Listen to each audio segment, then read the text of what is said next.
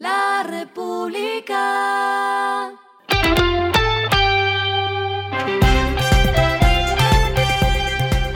Al final de la jornada, esto es lo que debes saber sobre el comportamiento de los negocios, las finanzas y la economía.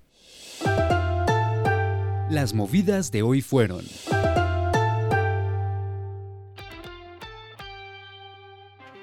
Bancolombia y la plataforma inmobiliaria AVI se asociaron para facilitar el acceso al crédito hipotecario o leasing habitacional. Esta se convierte en la primera alianza de la entidad financiera con una startup inmobiliaria con el esquema de banca como servicio. De esta forma, quienes compren una vivienda en AVI podrán acceder a financiación por parte de Bancolombia sin tener que acudir a una oficina bancaria.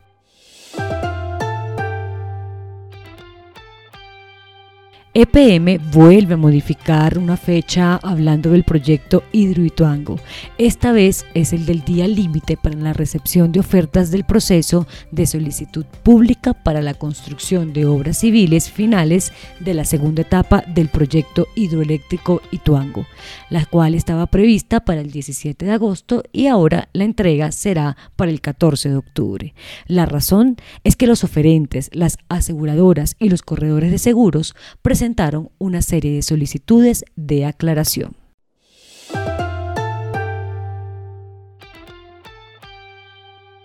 La cadena Marriott abrió en la capital del Atlántico Barranquilla Marriott Hotel, un edificio que cuenta con un diseño moderno, varios establecimientos de comidas, bebidas, una piscina al aire libre y un amplio espacio diseñado para reuniones.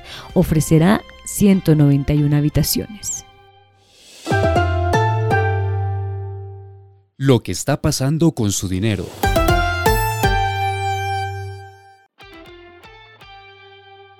Con corte al quinto mes del año, las utilidades de los bancos sumaron 7,6 billones de pesos, una cifra que representa un aumento de 90% frente al mismo mes del año pasado.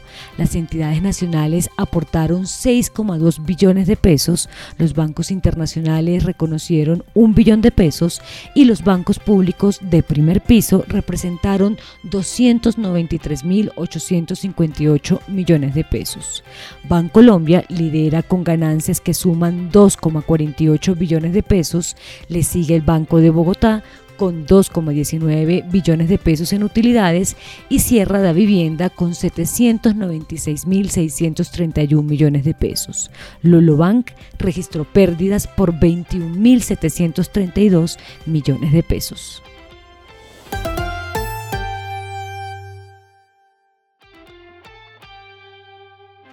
Los indicadores que debe tener en cuenta. El dólar cerró en 4.185,49 pesos, bajó 45,96 pesos. El euro cerró en 4.304,77 pesos, bajó 69,70 pesos. El petróleo se cotizó en 91,85 dólares el barril. La carga de café se vende a 2.245.000 pesos y en la bolsa se cotiza a 2,93 dólares. Lo clave en el día.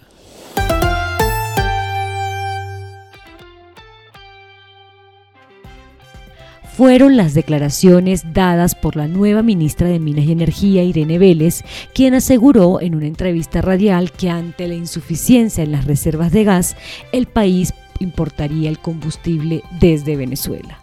Según Ecopetrol, el costo del gas domiciliario podría triplicarse en caso que se opte por cesar la exploración y extracción del combustible.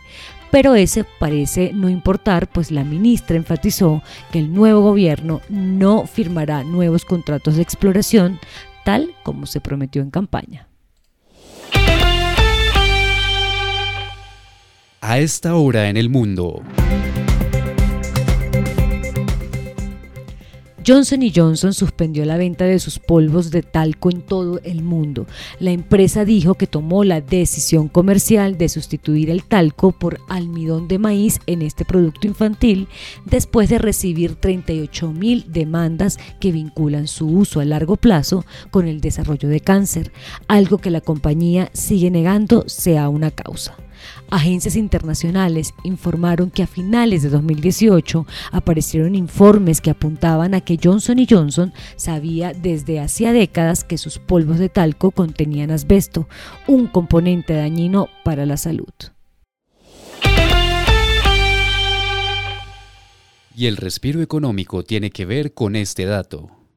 La República.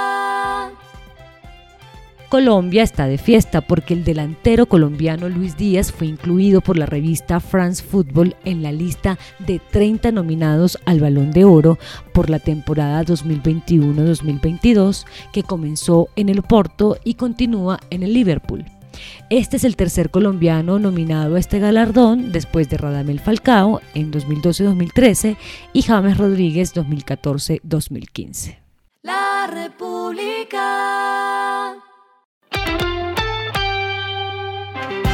Y finalizamos con el editorial de mañana, primera semana con muchos frentes abiertos.